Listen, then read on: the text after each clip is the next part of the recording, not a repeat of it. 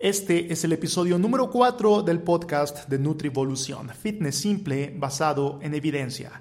En este episodio platico con Julián Vargas, un colega que está involucrado en temas que tienen que ver con alimentación evolutiva o dieta paleolítica. También platicamos acerca de ritmos circadianos, crononutrición, hábitos de vida, entre otras cosas que son de suma relevancia. Esta fue una conversación muy enriquecedora, los invito a que la escuchen completa y que la disfruten, pónganse cómodos, pero antes pueden checar mis redes sociales, nutrivolución.com, también estoy en Instagram, Miguel Rojas, en vez de una I es un número 1, M1 Miguel Rojas, todo junto, y listo, ahí me pueden hacer llegar sus comentarios y cualquier cosa es bien recibida. Sin más por el momento, vamos a la entrevista. Nutrición, entrenamiento, salud, nutrivolución, fitness simple basado en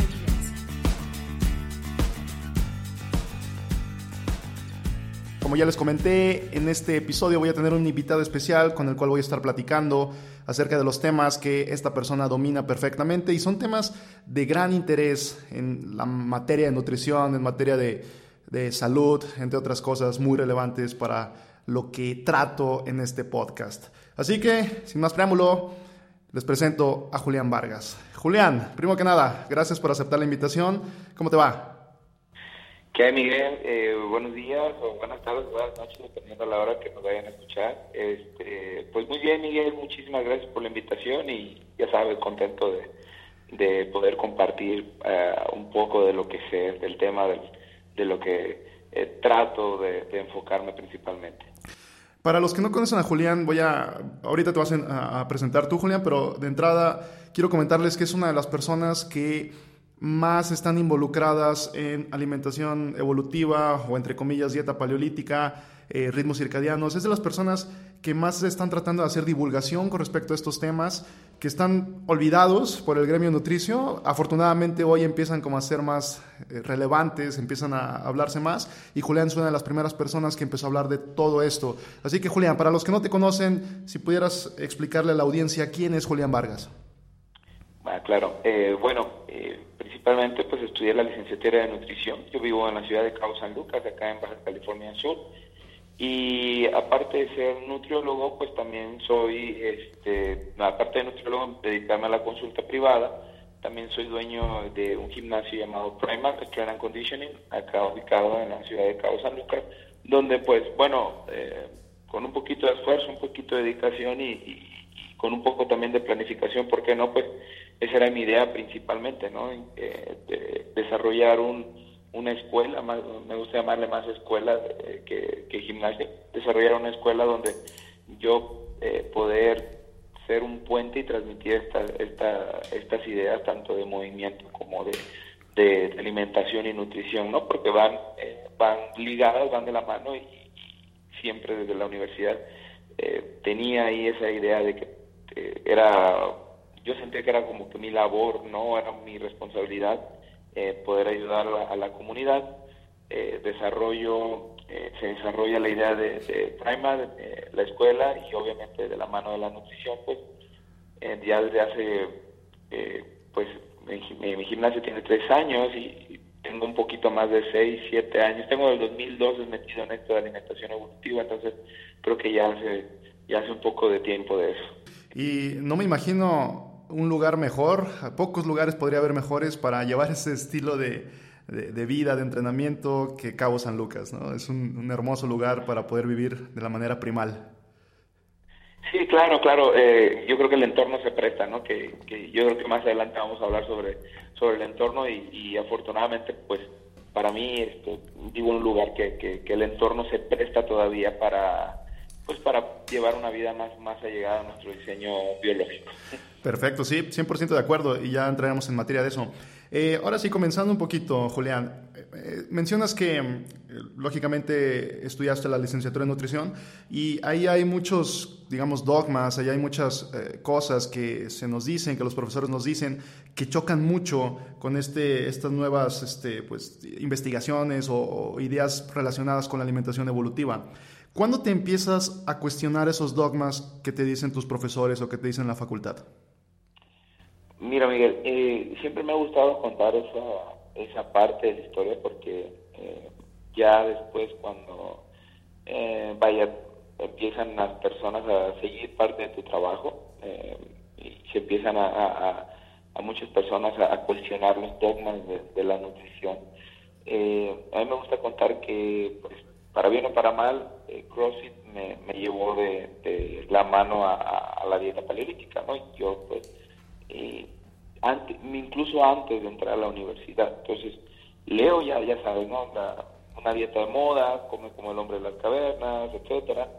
Me hizo mucho ruido este, en la cabeza, eh, por, por suerte, ahí donde, donde yo entrenaba, eh, estaba un libro, de la solución paleolítica de Rob Yo no pierdo nada en, comprar y leerlo.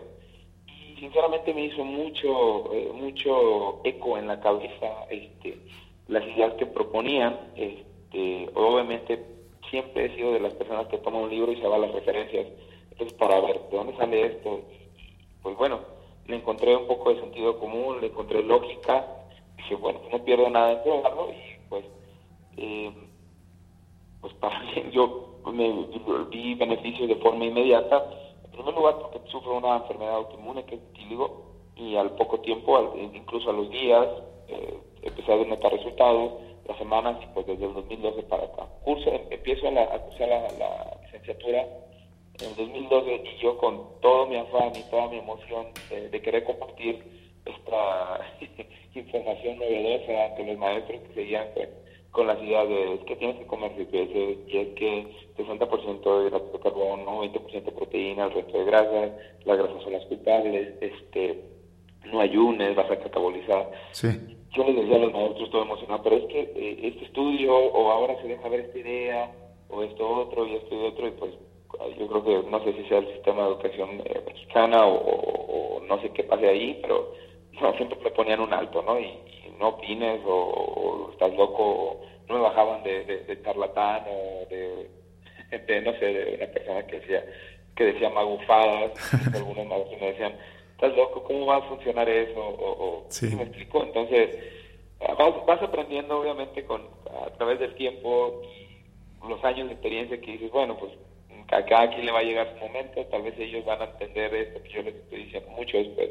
Yo me acuerdo, Miguel, eh, que yo cuando les hablaba en el año 2012, casi al principio del 2013, eh, sobre el ayuno. Yo di con el ayuno y yo les explicaba a los maestros que, maestros, miren lo que pasa, esto, y no, o sea, olvídate, ¿no? Yo era el charlatán. Y después, desde, el 2013 hasta la actualidad, ahora me buscan los maestros para decirme que Julián tener razón en esto. O sea, ya eh, no lo vi, era, era lógico y no lo vi, me, decían. Entonces, pues ya tengo, te repito, Miguel, desde 2012, 2013, desde que cursé la universidad, este, y pues bueno, ¿cómo afronté esta parte del dogma? Sinceramente, eh, al principio quería aportar mi grano de arena ante, eh, digo, con, poco o nulo conocimiento ante los maestros. Muchas veces los maestros no me escuchaban y bueno, también dije, pues sé que esto es un proceso, ya después que termine yo mi carrera, ya que tenga eh, un poco más de, experiencia, porque también cuenta, voy a tratar de, divulgar y voy a tratar de hacer llegar el mensaje y bueno, así es, repito, como surge Prima y así es como surge mi interés por, por brindar este conocimiento y ayudar a las personas desde una perspectiva diferente, Miguel. Digamos, una especie de resiliencia que, que tuviste, ¿no? Para poder afrontar ese, ese conflicto con tus profesores. Sí, por supuesto, y no, y no solamente los, los profesores, Miguel. Yo, no los culpo, ¿no? Sinceramente, viendo, eh, eh, y esto lo veo todavía en redes sociales, eh, muchas personas ofendiendo a, no, es que mi maestro es un tonto, y esto, sinceramente, pues creo que cada quien tiene su momento y sí fue mucho trabajo de resiliencia, al principio era enojo, y decía, pero ¿por qué no, no, pues, ¿por qué no me hacen caso? O, bueno, o sea, al final de cuentas dije yo, está bien, te repito, vas aprendiendo, aceptas y pues bueno, ya después viene tu, tu labor de, de, trabajo y de convencimiento, Miguel. Interesante. Entonces, Me comentas, te empiezas a involucrar ya desde, desde un poco antes de entrar a la carrera, te empiezas a involucrar con todo esto de la, de la alimentación evolutiva. ¿Cuáles fueron los primeros cambios que hiciste tú personalmente en la manera en que comías antes, con la manera en la que empezaste a comer después? ¿Qué cambios implementaste? Claro, eh, bueno, eh, yo tengo, he contado un poco ahí mi historia. He tenido desde pequeño problemas de, obesidad y de problemas de regulación de peso y, problemas, eh, te repito, enfermedad este, autoinmune, intolerancias, alergias, desde muy pequeño siempre sufrí de, ciertos problemas de, salud que sinceramente pues este, yo creo que es el, el, de cada día de la sociedad mexicana, hablando solamente de México y pues, también sabemos que en todo el mundo se sufre esto de las más llamadas este, enfermedades de la civilización. Eh, cuando, cuando leo y entiendo el concepto, bueno, ya no voy a desayunar cereal, ahora voy a, voy a desayunar huevo y voy a agregar un poco de fruta y creo que el, primer golpe de, golpe el golpe eh, radical que hice fue eliminar de la alimentación lo que son los cereales, las leguminosas, los lácteos, los ultraprocesados, este, el azúcar refinada, la sal refinada, el alcohol, aceites eh, hidrogenados. Y de entrada yo creo que en un 80% fue este, eso así de, golpe. Digo 80% porque en esa edad, a la edad de 22 años, este, todavía piensas en, la fiesta, todavía piensas en salir, todavía piensas en ir al cine y eh, comer un bol grande de palomitas. Y no estoy diciendo que esté mal, pero simplemente hay que saber contextualizar. Y para mí no era lo óptimo, para mí no era lo ideal, porque yo sabía que cada que yo salía me desvelaba, eh, tomaba alcohol o comía algo que yo sabía que me inflamaba, sinceramente me iba muy, muy mal. Al otro día, eh, esas malolientas, eh, problemas para ir al baño, algún tipo de, de podríamos decirle, no sé, como un estado eh, intermitente de, tristeza, eh, no sé, son, son muchas cosas que a veces pasamos desapercibidos, pero que yo lo notaba. Entonces fue ahí cuando dije, eh, sinceramente, no me siento bien, esto no es lo que me, me, me va bien a mí, otras personas podrán comer de todo y permanecer delgadas sin problemas, pero yo no, yo notaba que yo comía o tomaba alcohol o comía, no sé, algún alimento ultraprocesado y enseguida se me venía el acné, eh, me sentía letargado, me sentía eh, flojera, con mucho antojo de seguir comiendo alimentos y dije, bueno, entonces, eh, desde entonces, desde el 2013 para acá, pienso que soy un, un 95% eh, pálido en ese sentido. Sí, y mencionas que muchas personas pueden comer como de todo y permanecer delgadas. Y sí, sin embargo, pues eh, también pueden tener problemas de, salud vinculados a lo que comen sin necesariamente padecer alguna especie de sobrepeso. Y, bueno, eso también a veces muchas personas no lo toman en cuenta porque hay una especie de, de obviamente todo es pros y contras. Entonces, cuando los contras, digamos, no se manifiestan a corto plazo, pues digamos que las personas no agarran la onda, ¿no? Es como en el caso de muchas personas que tienen diabetes. Eh, como a corto plazo realmente no hay, no hay gran cosa, sino más bien a largo plazo, pues no sé, hay algo ahí que hace que, no se, que no se metan de fondo a las intervenciones dietéticas que tendrían que hacer para mejorar su condición. Entonces es interesante porque, pues de cierta forma, habría que concientizar, ¿no? Ah, de cierta forma, estas personas, no porque estén delgadas, significaría que, estén saludables. Y aquí la, cuestión de alimentación, pues obviamente es es 100% importante para, para, este fin. Eh, Julián, vinculado a lo que me acabas de decir y a, esto que acabo de anexar, ¿en qué consiste la dieta paleolítica? Ya nos dijiste algunas especies de, pautas, pero en general, ¿qué es la dieta paleolítica y en qué consiste?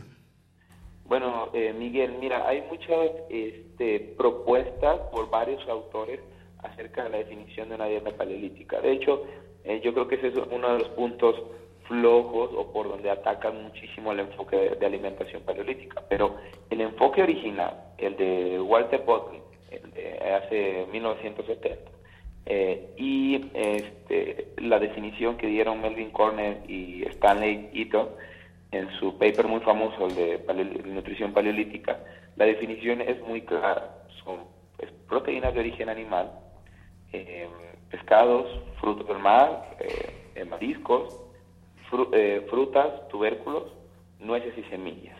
No hay tal cosa como em, tocino, si me explico, no hay tal cosa como sal, Himalaya, eso es muy clara la definición.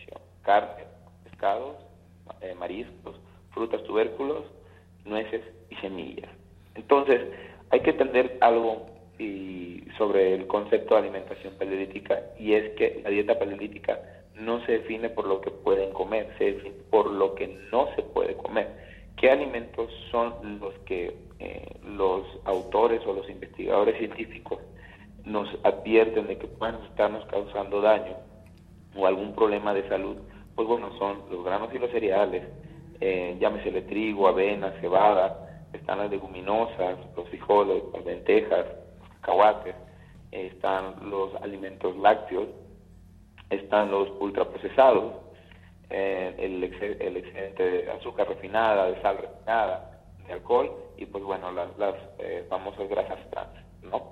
Es cierto que eh, no se sabe con certeza qué es lo que comía el hombre de, de hace 2.5 millones de años pero lo que sí se ha visto es en restos fósiles, lo, que han encontrado los arqueólogos, pues bueno, eso es, son principalmente eh, alimentos de origen animal, llámesele caballo, búfalo, venado, etcétera, ¿no? Eh, han encontrado las conchas donde obtenían este, algunos moluscos y bueno, desafortunadamente pues eh, las plantas no dejan restos fósiles, así que no se sabe con certeza en qué grado de de rangos de macros, podríamos decir, se consumía cada cosa, ¿no? Pero basada en, estudios etnográficos, de, eh, antropológicos en las últimas sociedades, en, las últimas culturas nómadas, las últimas sociedades cazadoras-colectoras, pues se han visto que han, han, estudiado que no hay ninguna sociedad cazadora-recolectora que sea estrictamente o carnívora o estrictamente vegana.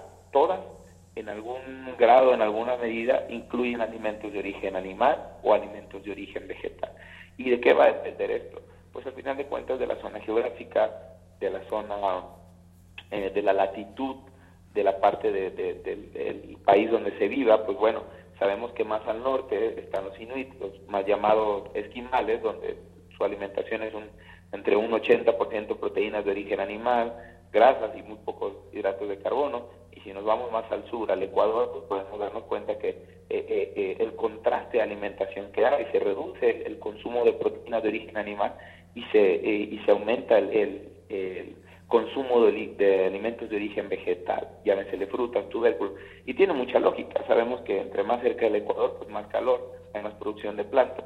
Y, y esto está bastante interesante, Miguel, porque desde aquí podemos darnos cuenta que, dices, bueno, tiene bastante lógica, somos seres omnívoros, y, clavarnos muchas veces en, comer las mismas cosas todos los días, pues eh, no tiene no, no tiene sentido, aunque no estoy diciendo que esté mal, pero tendríamos que aprovechar esa, esa variedad, este, eh, que esa oportunidad que tenemos de, ser eh, animales omnívoros, una especie omnívora y poder disfrutar de la comida, obviamente con un enfoque más allegado al concepto de que debería ser nuestra alimentación especie específica. Así como león es carnívoro y sabe lo que tiene que comer sin necesidad de ir al nutriólogo, él ya sabe que tiene que ir a cazar y comer carne, ¿vale? Lo mismo pasa con la jirafa, lo mismo pasa con eh, cualquier otro, con cualquier otra especie. Entonces, ¿cuál es la, alimentación ideal del, Homo sapiens moderno? Pues, sinceramente, es donde entramos aquí en controversia, ¿vale? Pero si, lo abordamos desde una perspectiva eh, evolucionista, eh, pues no podemos los, los, investigadores han estudiado la historia y pareciera que esto es lo que más eh, se allega a la alimentación eh, especie específica, ¿no? Proteínas de origen animal, frutas, tubérculos, vegetales, nueces y semillas. Eso me parece fascinante, como pues tiene bastante sentido, tiene bastante lógica el hecho de pensar que el ser humano como especie también tendría ciertos parámetros para alimentarse, así como los tienen los felinos, así como los tienen los koalas, etcétera, ¿no? Entonces, ese, ese argumento me parece fascinante y es una de las cosas que más, digamos, me convencen en cuestión de la, de la alimentación eh, evolutiva. Ahora bien, eh, mencionabas hay autores que, que, pues puede haber ahí controversia, que no se ponen muy de acuerdo, pero bien lo dijiste, ¿no? Eh, no es tanto lo que comían, sino lo que no consumían. Entonces, si bien no se conoce muy bien o pudiera ser diferente los rangos de macronutrientes o de alimentos que se consumían, pues es un hecho que había ciertos alimentos que no consumían y, aquí yo le veo la, mayor fuerza a este esquema. Esos alimentos pudiéramos no estar adaptados completamente a consumirlos como especie humana, dígase ultraprocesados, eh, dígase grasas trans, por ejemplo, etcétera, ¿no? Entonces, pues ahí viene. Y viene de la mano con algo que comentaste un poquito antes, cuando comenzaste tú a hacer cambios, me comentabas que en vez de desayunar cereales, pues mejor lo cambiabas por huevo. Y son simples cambios que no es necesario, digamos, meterle tanto coco que pudieran ya marcar beneficios. Ahora, Julián, quiero que me platiques, eh, ¿qué beneficios se podrían obtener con un esquema de alimentación evolutiva, según tu experiencia, según tu formación? Bueno, eh, Miguel, eh, acerca de los beneficios, pues pueden ser inmediatos. De entrada ya sabemos que, bueno, eh, tú como nutriólogo, ya como experto en la materia, yo indagando un poco más en el tema, sabemos que la proteína es supresora del apetito, ¿no? sabemos que eh, el, eh, consumir proteína de entrada nos va a mantener delgados, nos va a mantener fuertes, nos va a permitir eh, que no nos dé hambre con bastante frecuencia. Obviamente obtener mayores niveles de energía, vas a lucir más delgado y obviamente vas a tener una, una dieta mucho más rica en vitanutrientes, minerales, vas a te vas a sentir con más energía. No, no estoy diciendo que un enfoque de alimentación paleolítica sea la salvación para todas las enfermedades. Puede ser, puede ser para muchos, pero tal vez no pueda ser para todos, ¿vale? Entonces eh, hay que entender que, eh, pues a final de cuentas, si la persona se siente cómoda consumiendo más proteína de origen animal, más frutas, más tubérculo, que no le veo absolutamente nada de malo, al menos que seas alérgico a algún alimento de ellos, pues de entrada te vas a ver con, con beneficios, ¿no?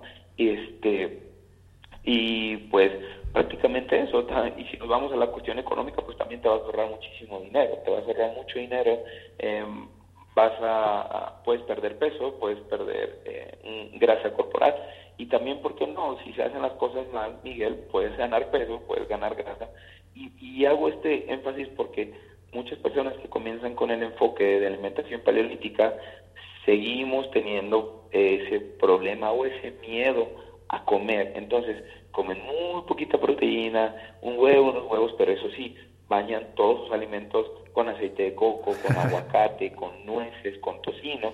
Entonces, la grasa le da la vuelta a la proteína y vaya, empieza, terminan eh, eh, terminan redondos, terminan inflamados, terminan peor de como comenzaron y pues vaya, eh, por eso la importancia de, asesorarse bien antes de, comenzar a implementarlo. Claro, como cualquier esquema en cuestión de alimentación, puede haber una forma de hacerlo correctamente, puede haber una, una forma de hacerlo incorrectamente y no es diferente con la dieta evolutiva. Sin embargo, algo que veo, algo que veo también como un, pro, no sé si estarás de acuerdo conmigo, es la simplicidad que, que, puede implicar. Por ejemplo, en el episodio pasado hablaba un poquito acerca del problema de dieta flexible o el If It Fits Your Macros, que las personas necesitan conocer cuáles son sus requerimientos de macronutrientes y necesitan estar monitoreándolos. Que para algunos, pues no tienen tiempo, no tienen ganas no tienen los conocimientos para poderlo hacerlo de una forma adecuada. Aquí con el esquema eh, evolutivo, pues es bastante más simple que eso. Simplemente es, ok, estos alimentos los quito de plano o los meto tal vez en una de vez en cuando en una proporción muchísimo menor y estos otros alimentos pues hago énfasis eh, en ellos en mis, en, mis, eh, en mis, tiempos de comida y listo, ¿no? Entonces en este aspecto habría menos rango de equivocarse que con otro tipo de dietas como por ejemplo el If It Fits Your Macros. No sé si estarás de acuerdo conmigo, Julián. Sí, Miguel, mira, y si me permites agregar, eh, obviamente si una persona que hace o lleva una alimentación paleolítica y no cuenta macros, eso no significa que las calorías no cuenten dentro de, ese, del enfoque. ¿no? Hay muchísimas ideas erróneas eh, sobre la alimentación paleolítica. Eh, yo, obviamente, ya sabemos que no hay ni blancos ni negros, sino hay matices de, grises. Eh, yo siempre les comento a las personas que, que, me piden eh, asesoría sobre la, la, cuestión de la alimentación política, que esto lo podemos hacer tan difícil como ellos quieran o muy fácil como ellos quieran, ¿no? Ya sabes que el esquema básico es, pues, mantente entre este rango de movimientos y sigue comiendo, sigue comiendo así.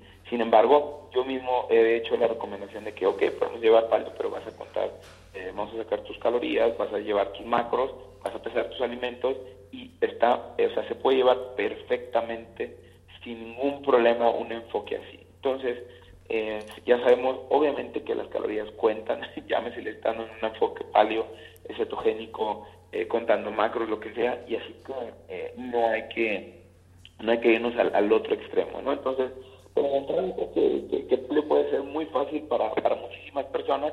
Si ya queremos algo sumamente específico, pues vaya, palio y un conteo de macros puede ser una excelente herramienta. Y Miguel, si me permites agregar también. Eh, muchos muchos me dicen que entonces nunca comes pan, nunca te echas una chela, nunca eh, comes frijolitos, porque hace unas semanas un, ahí, un relajo en las redes sociales por, por un tema de los frijoles. Por supuesto que lo hago, pero yo aplico algo que se llama el principio de Pareto, ¿no? o, la, o la, la famosa regla del 80-20. Pero este concepto del 80-20 hay que entender que al parecer la frecuencia con la que se consumen estos alimentos es, es donde pareciera que está el problema con, con los, los famosos alimentos neolíticos.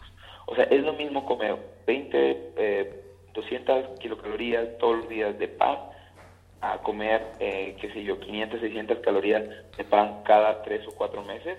Esa es la duda, es lo que aún se define si es la frecuencia o es la cantidad o es este eh, eh por donde pueden venir el problema de los alimentos neolíticos. Entonces, yéndome al concepto del el principio de Pareto, la, la famosa regla del 80-20, hay que entender que así como la evolución del hombre no se detuvo en el Paleolítico hace 2.5 millones de años y que en el entorno actual es prácticamente imposible llevar un enfoque de alimentación paleolítica en un 100%, hay que saber eh, manejar esas dosis horméticas, ¿no? Esa dosis de alimentos neolíticos, que bien, eh, tal vez esa dosis pequeña puede ser veneno para muchos. Entonces, el principio de Pareto, la regla del 80-20, se puede modificar e incluso puede ser un 95-5. El 5% va a ser cuando digas, bueno, no tengo otra opción, está bien, voy a comer eh, estos alimentos. Y muchos dirían, ah, no, pues eso es caer en ortorexia, eso es, eso es promover eh, que la persona sea una persona amargada o una persona antisocial. No es cierto, muchachos, no se mienta.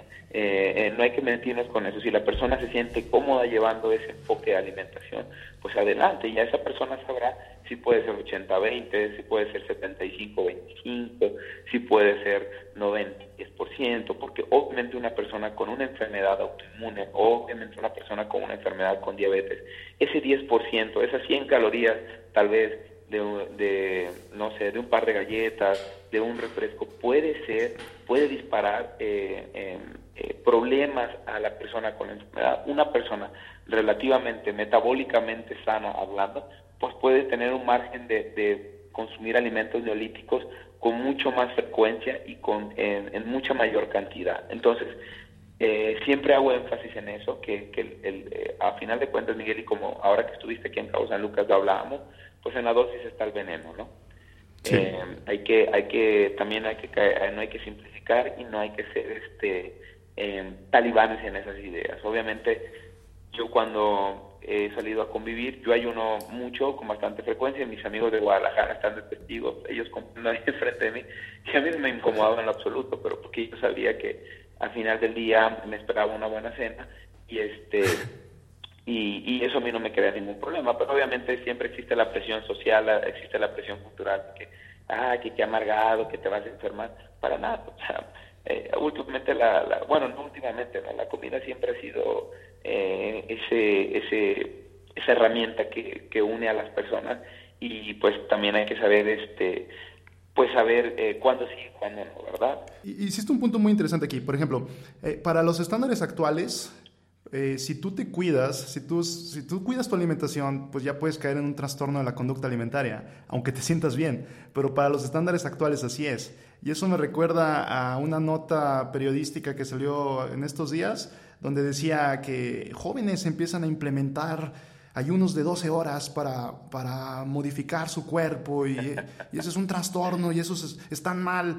Mira, te aseguro que esos jóvenes, si lo hacen bien, lógicamente, pues van a tener mejor eh, o probablemente tengan mejor estado de salud que la persona que escribió la nota. Entonces. Claro, eh, claro, claro. Eh, perdón, Miguel, y es que me, da mucha risa porque es esa parte, ¿no? De, entrada, si una persona recomienda una alimentación paleolítica a, a un paciente o una persona se hace famosa, entre comillas, por recomendar una alimentación paleolítica, de entrada está promoviendo la ortorexia. ¿Cómo vas a retirar, y más aquí en México, cómo vas a retirar eh, los frijolitos, la tortilla, cómo el, legado de los aztecas, el legado eh, cultural de México? Pues sí, pero volvemos a lo mismo, la, cuestión del enfoque de alimentación paleolítica eh, se basa en conceptos biológicos, no en conceptos culturales. Las recomendaciones oficiales de alimentación están basadas en en conceptos culturales, sino conceptos biológicos. Claro, no, sí, sí por supuesto. perdón, Miguel, a esto se le conoce como discordancia evolutiva. Tu genética, tu, tu, biología eh, está chocando eh, culturalmente. Hay cambios tan drásticos desde la llegada de la agricultura, que aunque ya hayan sido 10.000, 12.000 o 15.000 años, dependiendo del autor, es un periodo de tiempo tan corto que nuestro, nuestra genética, nuestro cuerpo, nuestra fisiología, nuestro tracto gastrointestinal, eh, eh, al cambio radical que tuvo la de alimentación y estilo de vida, sigue siendo un golpe duro para, para nuestros genes, para nuestro cuerpo. Entonces, aunque eh, viene muchísima información novedosa con esto, la discordancia evolutiva pareciera que es, es, es esto que te comento, pues, el choque de nuestra biología con nuestra cultura actual y nuestro entorno que va cambiando rápidamente. Por eso hacemos mención de que afortunadamente donde yo vivo todavía se puede vivir un poquito más, más llegado a nuestro diseño biológico que, que, en una ciudad grande, ¿no? Entonces, eh, hay que considerar esto, ¿no? Que, que, muy probablemente de entrada si vas a hacer una recomendación de dieta paleolítica o cetogénica, olvídate, ¿no? Vas a ser tachado de charlatán, de promover ortorexia, de promover quién sabe qué cosas más. Claro, y es luchar contra ese aspecto fuertísimo que es la cultura. Aunque tengas el sustento fisiológico, la cultura te va a echar carrilla todo el tiempo, ¿no? Como en el caso de esta nota periodística que en lo personal se me hace de lo más, de lo más absurda y malintencionada y sacada de contexto. Pero eh, listo, mencionabas eh, un poquito ya vinculado a, a, la cuestión de este lado del mundo, digas el nuevo mundo, digas el continente americano. Em, ¿Qué nos podrías hablar acerca de, esto? Ya que, pues bueno, este, muchas, digamos, eh, las civilizaciones europeas son mucho más antiguas que lo que podríamos encontrar acá. Pero, ¿qué diferencias o qué cosas nos podrías decir acerca de la alimentación evolutiva vinculada a este lado del mundo, vinculada a América, mexicanos, etcétera?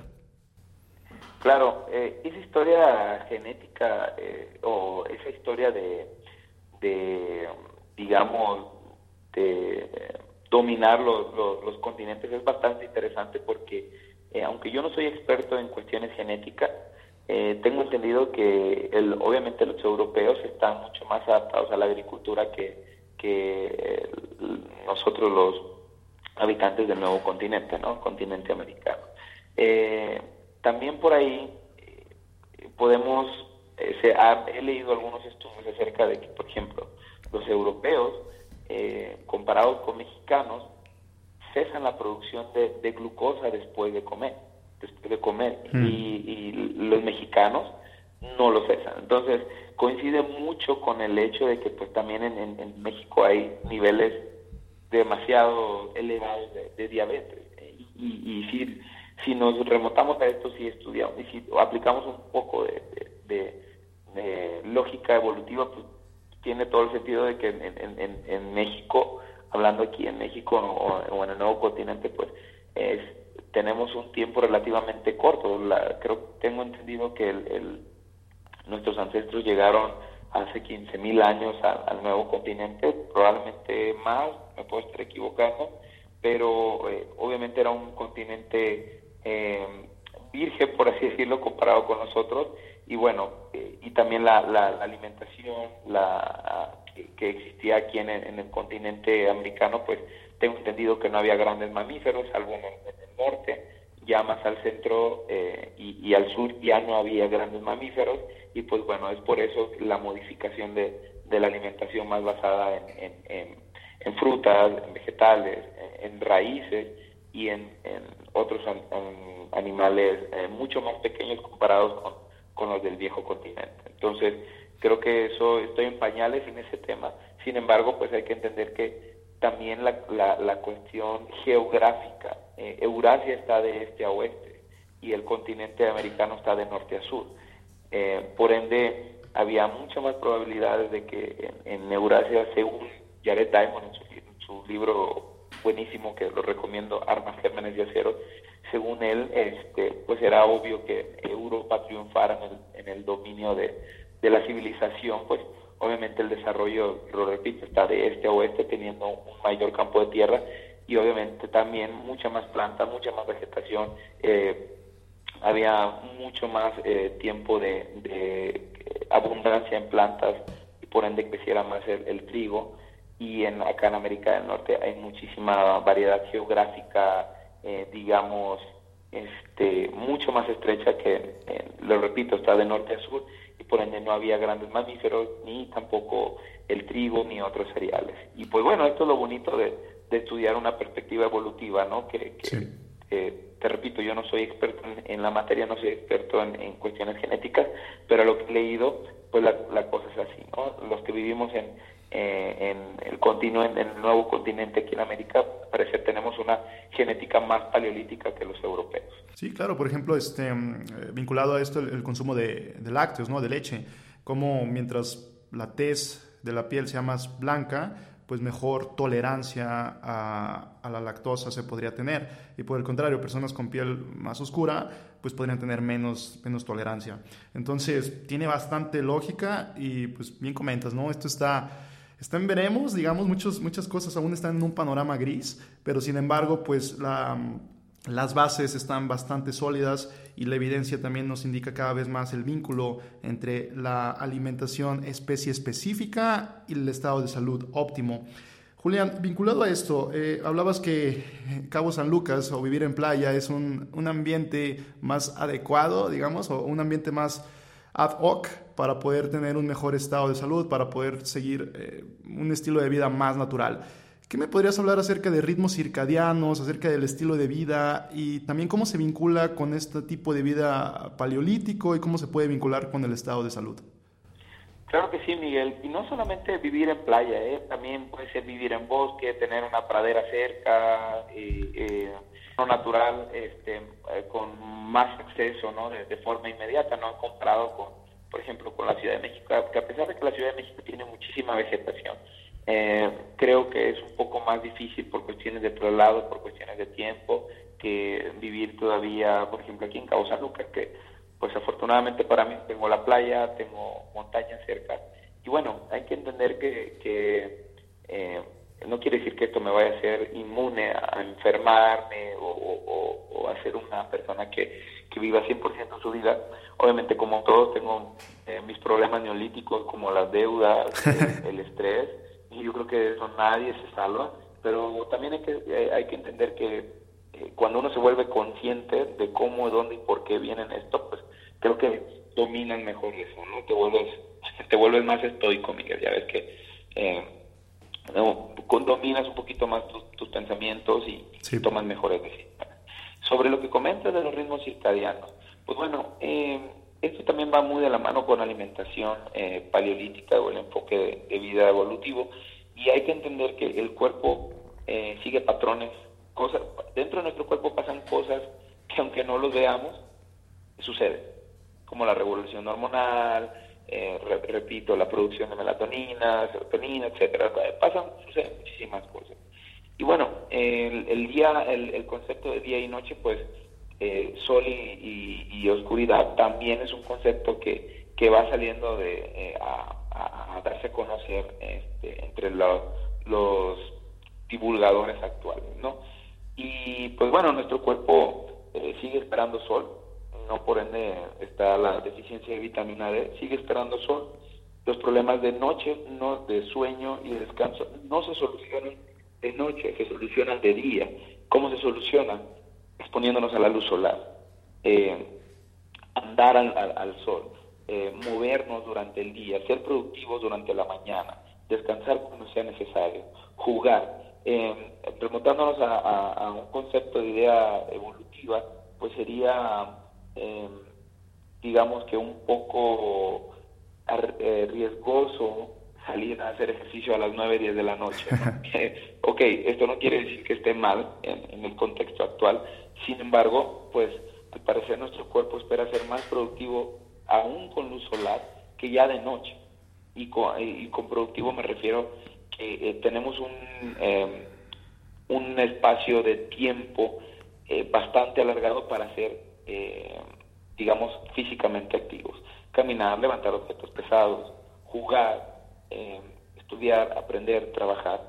Y esto de preferencia se tiene que hacer en la noche. Lo que podemos ver con los ritmos circadianos es que cuando esto, los ritmos circadianos se rompen, o hay hay un desbalance ahí, con, por ejemplo, con el trabajo nocturno, vemos que aunque las personas muchas veces lucen delgadas, suelen desarrollar problemas de diabetes o resistencia a la insulina o problemas de, de, control de glucosa a través del tiempo. Y no solamente eso, problemas de presión arterial, problemas de insomnio, problemas de depresión, etcétera. Entonces, ¿cuál, cuál es eh, en parte el, tratamiento para eh, volver a ajustar nuestros ritmos circadianos? Pues bueno, es tan fácil o tan difícil, ¿no? Dependiendo de la persona, pero es exponiéndose, eh, hay que exponernos al sol, andar al sol, con sin lentes, eh, sin bloqueadores, sin bronceadores. Lo, ideal sería que con la menor cantidad de ropa posible eh, para obtener los beneficios de la vitamina D, los, los beneficios del sol. Y obviamente dormir con este, las luces totalmente apagadas, si es posible, si vamos a estar revisando el, teléfono a altas horas de la noche, pues utilizar gafas para minimizar la, este impacto de, de la luz tan eh, tenue, de las luces LED, por ejemplo, reducir este, la luz en la oscuridad, en, en la recámara y pues bueno, dormir prácticamente a oscuridad. Te lo repito, Miguel, eh, aunque ya no vivamos en, en épocas paleolíticas, estas cosas siguen pasando. ¿Por qué? Porque nuestra genética, nuestro cuerpo, así se forjó se forjó durante 2.5 millones de años. El cambio de vida con la llegada de la agricultura y con la llegada de la revolución industrial hace 200 años ha cambiado drásticamente nuestro entorno, pero no, nuestra biología. Entonces, em, te repito, esto se le llama discordancia evolutiva. Si los ritmos circadianos se rompen, si la alimentación más especie específica se rompe, obviamente vamos a, muy probablemente vayamos a sufrir de enfermedades crónicas degenerativas o problemas de salud. Lo repito, llámese insomnio, migraña, llámese depresión, llámese anemia, etcétera. Y si me permites agregar, Miguel, también no solamente existen los ritmos eh, circadianos, también existen los ritmos circanuales. Eh, el concepto de ritmos circanuales casi no se, no se maneja, pero eh, pues al final de cuentas es esa, ese cambio eh, que se va dando a través del tiempo por medio de la naturaleza, primavera, verano, otoño, invierno. Y si aplicamos el concepto de, enfoque evolucionista, pues podemos ver que obviamente no se va a comer igual en primavera-verano que en otoño-invierno. Sí. Eh, considerar todas estas herramientas creo que es de suma importancia para poder gozar de una salud óptima, que sinceramente creo que nadie en en, en una, viviendo como vivimos, nadie, ni incluso yo, goza de una salud óptima. Creo que es bastante difícil, eh, sin embargo, eh, no, no podemos bajar la, las armas y, y, dejar todo a, la suerte, tomando mejores decisiones, eh, teniendo una alimentación más específica, moviéndonos más como humanos, respetando nuestros ritmos circadianos, andando de día, durmiendo totalmente a oscuras de noche, descansando más, exponiéndonos al sol, jugando, manejando mejor el estrés, creo que eh, ser este podrían ser buenas herramientas para combatir eh, cualquier tipo de enfermedad. Claro, y vinculado a esto podríamos asociar también el término de crononutrición, que cada vez empieza a sonar más. Hace poco checaba este, este artículo donde mencionaba que meter tus calorías eh, cuando hay luz solar puede haber una diferencia eh, a comparación de meter tus calorías cuando hay oscuridad pero empieza a ver este vínculo y que tiene bastante congruencia en un sentido evolutivo. Entonces, pues lógicamente vamos a, ver en los próximos años un montón de investigación acerca de crononutrición y qué tanto podría influir y a través de qué mecanismos podría hacerlo. Mira, Miguel, esto, esto, esto que estamos hablando, ya lo saben los antropólogos eh, desde hace bastante tiempo. Eh, los antropólogos estudiando a las últimas tribus nómadas saben que se levantan temprano a las 6, 7 de la mañana, dependiendo la tribu, dependiendo la, la latitud, la altitud, eh, dependiendo, se levantan muy temprano, eh, si tienen alimento, comen algo temprano y después se van a cazar, eh, si, si les va bien, en una hora o dos horas, o incluso, dependiendo del día, como todo, aleatorio en, la naturaleza, a veces regresan rápido, puede ser tarda, tarda más en regresar, a veces no consiguen nada y comen eh, más plantas, si no consiguen ni plantas ni animales, pues van a tener que hacer un ayuno involuntario, etcétera. Pero, ¿qué saben los antropólogos? Pues los antropólogos saben que las últimas tribus cazadoras recolectoras se vienen durmiendo a las a, después un poco después de la, de la puesta del sol, 7 de la tarde noche, 8. Entonces, ellos han visto pues que ya después de esas horas pues ya no hay ya no hay actividad salvo cuestiones anecdóticas de, que en algunas tribus pues se levantan en la madrugada se levantan a, platicar a tener eh, relaciones sexuales a revisar que todo en la en, cerca ahí de, donde viven esté bien y luego después se vuelven a dormir que también coincide con muchos estudios acerca de, de la de la fase digamos bifásica que puede llegar a tener el humano, que no es algo certero todavía, pero que, que, que, sí puede, tiene mucha lógica si lo abordamos de una perspectiva evolutiva. Entonces, yo cuando compartí hace días el estudio también acerca de que comer de noche puede, puede estar afectando tu salud, eh, me doy cuenta que las personas interpretan lo que quieren, ¿sale? el estudio dice claramente que puede haber una, en algunas personas, puede haber alguna diferencia en la regulación, en la regulación del metabolismo de, los hidratos de carbono. Esto quiere decir que tal vez si tú tienes alguna susceptibilidad, alguna cuestión genética eh, de sensibilidad a, la glucosa, al manejo de, los hidratos de carbono, pues puede que no sea lo más conveniente para ti. Incluso aún eh, si entrenas en la tarde-noche, es algo que todavía no, no se sabe con certeza. Pero bueno, eh, creo que aplicando el principio de prioridades y aplicando el sentido común, pues que como si somos buenos, eh, si nos gusta la ciencia, si nos gusta como nutriólogos experimentar, y yo creo que todos los nutriólogos tenemos nuestros ideales, yo soy eh, de macro, yo soy cetogénico, yo soy palio, yo soy de ayuno, yo soy de grano. Bueno, y si alguna idea te, te hace eco en la cabeza, ¿cuál es el sentido común? Pues pruébala, ¿vale? Principalmente yo, eh, aplicando mi cuestión anecdótica, cuando entendí esta cuestión de los ritmos circadianos, dije, bueno, tienen bastante sentido. Obviamente ya había leído esto en, en alguna en algunos libros de antropología, en, El Mundo hasta ayer, por ejemplo, de, de Areta y otros estudios etnográficos, y dije, bueno, no pierdo nada en probar. Entonces yo solía llevar un esquema de 16-8, de ayuno intermitente 16-8. Eh, mi primera comida la hacía a mediodía, una o dos de la tarde, y mi última comida la hacía a las 9, 10 de la noche. Pero yo aún así Muchas veces amanecía inflamado, amanecía con mucosidad al otro día, amanecía eh, medio letargado, muy lleno. Entonces comienzo a hacer el cambio de alimentación, eh, de horas de alimentación, y pues bueno, sigo ayunando, pero ahora cambié mi ayuno eh, en la mañana por uh, un ayuno nocturno. ¿Ok? Entonces desayuno más temprano, como ceno más temprano, desayuno a las 11, 12 del día y ceno al, como ceno a las, eso de las 6, 7 de la tarde y me ha ido mucho mejor en problemas en cuestiones de eh, gastrointestinales y creo que, te repito, si eh, sale algún tipo de idea que no nos ponga en riesgo, creo que modificar nuestras horas de alimentación no nos pone en riesgo en lo absoluto, pues bueno, creo que no perdemos nada en probar y, decidir si esto es para mí y si es algo que yo podría recomendar. Que yo no creo, no veo el inconveniente en decirle a un paciente, oye, ¿por qué no tratas de cenar más temprano o de desayunar un poco más tarde. ¿Me explico? Creo que no tiene, no pone en riesgo absolutamente en nada la salud de la persona y pues a final de cuentas podremos estarle dando herramientas a esa persona de que tal vez se adhieran hasta al plan de nutrición que les estamos brindando. Claro, y a veces choca, ¿no? Bajo el concepto que de idea que tienen las personas, dicen, ¿cómo voy a pasar tanto tiempo sin consumir alimentos? Pero bueno, también es un poquito luchar contra eso, cultura contra fisiología.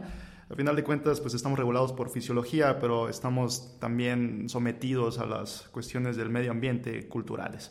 Excelente, Julián, para ir cerrando ya esta, esta charla, ¿podrías dar u ofrecer tres consejos, o los que gustes, pero si, si pueden ser más si, si gustas, pero consejos clave acerca de cómo las personas podrían mejorar su alimentación, su estilo de vida, su, todo con el, con el objetivo de mejorar su físico, su salud. Pero ¿cuáles podrían ser tus consejos clave? Las reglas de oro de Julián Vargas para una mejor alimentación y que puedan tener beneficios a la salud de las personas. Pues yo creo que, Miguel, eh, y yo creo que son los pilares básicos de cualquier buena salud y obviamente, viéndolo desde mi desde mi lado pues una dieta más especie específica, en alimentos frescos, naturales, carnes, huevos, eh, pescado, frutos del mar, eh, camarones, almejas, espumas, tubérculos eh, de temporada, nueces semillas. Y los pongo en ese orden por principio de prioridad, Miguel. Eh, principalmente hay que darle énfasis a las proteínas, después eh, como alimento de, origen vegetal, frutas, tubérculos, eh, verduras y en mucha menor medida las nueces y las semillas porque a nivel naturaleza eh, son difíciles de conseguir y sobre todo difíciles de procesar. ¿no? Eh, creo que una correcta nutrición, correcta alimentación, basándonos en, este, en estos principios, eh, limitando el consumo de granos y cereales y, y aún más en que digo limitar, no eliminar ¿vale? Porque yo sé que es bastante complejo. Ya si una persona quiere ser sumamente estricta en eso, está en todo su derecho. Entonces, eh, limitando consumo de granos cereales, de leguminosas, alimentos ultraprocesados, eh, eh, el exceso de alcohol y el exceso de, de, aceite eh, de eh. En segundo lugar, pues, el concepto de movimiento. Ni, ni siquiera estoy hablando de, de, de actividad física o ejercicio estoy hablando de movimiento. Que las personas sean más físicamente activas. Y de preferencia, y algo, yo un enfoque, algo que a me gusta mucho es hacerlo con el estómago vacío para recuperar ese, ese eh, sentido de, del gusto eh, al momento de, volver a comer, ¿no? que se active el sistema de, recompensa disfrutar de, que nuestro paladar disfrute de los alimentos cuando les vamos a comer, porque ese es otro problema. Las personas comen sin hambre las personas dicen, no, es que yo no puedo dejar de, comer mis tres, cuatro comidas porque siento que me, me desmayo, tengo muchísima hambre. pues, pero muchas veces las personas, las personas a veces siguen por, por nuestros ideales y nunca vamos a aceptar que a veces comemos sin hambre o que, o que me siento mal por comer ultraprocesados, pero como es lo que yo vendo, es lo que yo promociono, pues es lo, es lo que me toca y me tengo que aguantar, ¿me explico? Entonces, eh, eh, creo que al, movernos más, a levantar ciertos pesados, al caminar más bajo la luz del hacerlo con el estómago vacío, obviamente eh, preparándonos, enfocándonos, eh, eh, dedicándole tiempo a esto, tiene muchos, muchísimos beneficios porque no solamente disfrutas más el movimiento, no solamente disfrutas más escorrer o hacer un pensamiento o una sentadilla con el estómago vacío, sino que también la, recompensa que viene después de moverse eh, con, el estómago vacío, eh, pues es, es algo pues, sumamente placentero. Y ojo, hago hincapié en que si eh, eh, esto no es una regla para todos, pues es lo mismo, puede ser para muchos, pero no puede ser para todos. Si tú ya probaste, ya intentaste eh, hacer, eh, moverte, caminar o hacer un tipo de ejercicio con el estómago vacío y no te funcionó, perfecto, no, le muevas, ¿no? Pues, ya encontraste lo tuyo, sigue haciendo lo que has estado haciendo y pues perfecto. Entonces, está la alimentación, está el movimiento y por último, pues está eh, lo que es el, sueño eh, y el descanso, que ya lo creo que son los pilares fundamentales de cualquier guía de, de entrenamiento. Todos hablan de alimentación, del entrenamiento, del movimiento y del sueño y del descanso. Pero habría que ajustar eh, obviamente una recámara cómoda, totalmente oscura, em, de preferencia, y esto es algo que está estudiado, se duerme mejor si, si andas a la luz del sol, sin eh, los lentes puestos, que no, o sea, que pegue el, sol, que se active el movimiento ocular.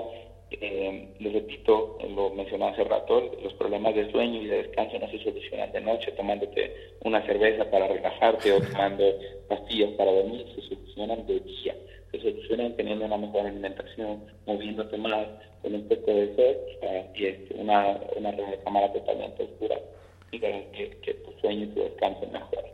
Tal vez, tal vez no, tal vez me equivoque, pero de entrada a las personas que, hablando empíricamente y anecdóticamente, lo que he hecho y lo que he recomendado, y funciona a las personas.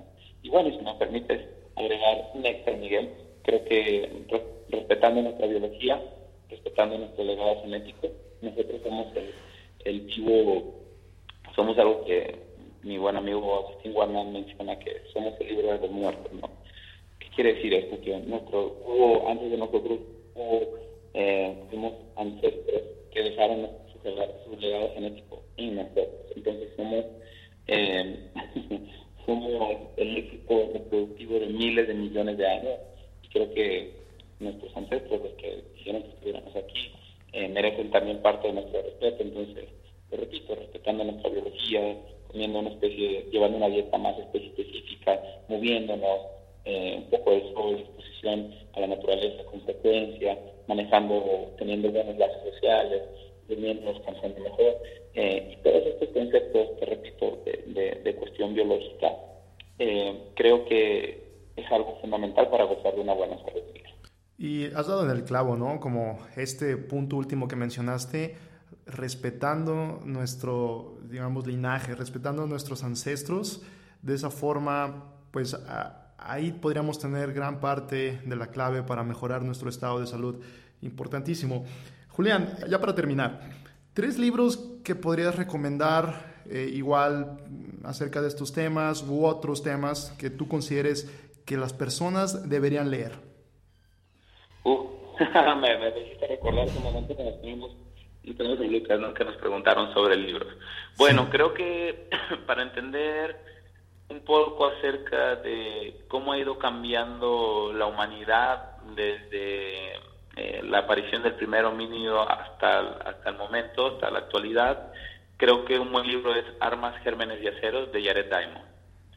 ¿Okay? Eh, otro buen libro eh, está el de Campillo Álvarez, El mono obeso, es este eh, Capillo hace lo maneja el tema súper bien es este lo es un libro bastante bastante digerible eh, y bueno creo que esos libros son de cajón para entender un poco acerca de, lo que todo lo que he hablado en, la plática. Bueno eh, ya por último un libro de alimentación paleolítica creo que podría ser el de Staffan Lindenberg Food and Western Disease Está buenísimo ese libro, eh, colaboradores eh, eh, bastante profesionales y con, creo que es el libro más actualizado de, enfoque de alimentación paleolítica. Habla no solamente de sus pros, habla de los contras que puede tener y, aborda muchísimos, muchísimos temas de, enfermedades de la civilización. Excelente. Y por último, ¿cuál es la mejor compra que has hecho con mil pesos o menos? la compra que he hecho con mil, la mejor compra que he hecho con mil pesos o menos. Sí. Ah, esa es una buena pregunta. De entrada podría decirte que son libros. Yo ahí sí no escatimo un poco en libros. Si me preguntas eh, qué cosa, creo que de entrada, Miguel, son libros, los libros de medicina que tengo, que, que no son, ya sabemos que no son baratos. Creo que eh, sí, creo que esa ha, sido, ha sido mi mejor inversión, comprar libros. ¿Qué libros? Con, con sinceridad, no sé, porque siempre que compro libros son arriba de mil pesos. Y aquí muchos están de acuerdo que la educación es una de las mejores áreas en donde nosotros podemos hacer inversiones. Entonces, excelente Julián, eh, un placer haber platicado contigo, sin duda que quedas invitado para posteriores capítulos y hablar de otros temas, por ejemplo el estoicismo, que probablemente no, no es tanto de, nutrición, pero se puede vincular enormemente a los hábitos que tenemos en el día a día. Julián, platícanos tus redes sociales, dónde te podemos encontrar em, y dónde podemos seguir tu trabajo.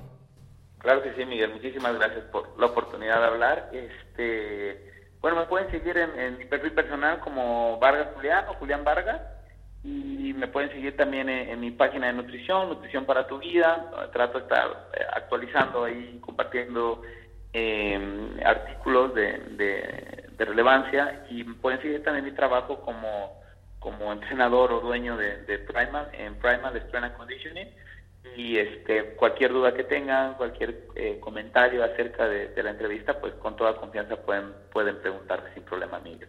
Excelente, Julián. Muchas gracias. Hasta luego. Gracias. Hasta luego. Aquí Miguel, nada más para despedirme, muchas gracias por haber escuchado este episodio, los invito a que sigan el podcast, episodios semanales platicando con distintas personas y de igual forma hablando acerca de temas que tienen que ver con fitness, nutrición, entrenamiento, salud, entre otros. Chequen las redes sociales que tengo, nutrivolución.com, síganme en Instagram, cualquier comentario es bien recibido y nos vemos hasta el próximo episodio. No sin antes recordarles que vayan y levanten esa barra.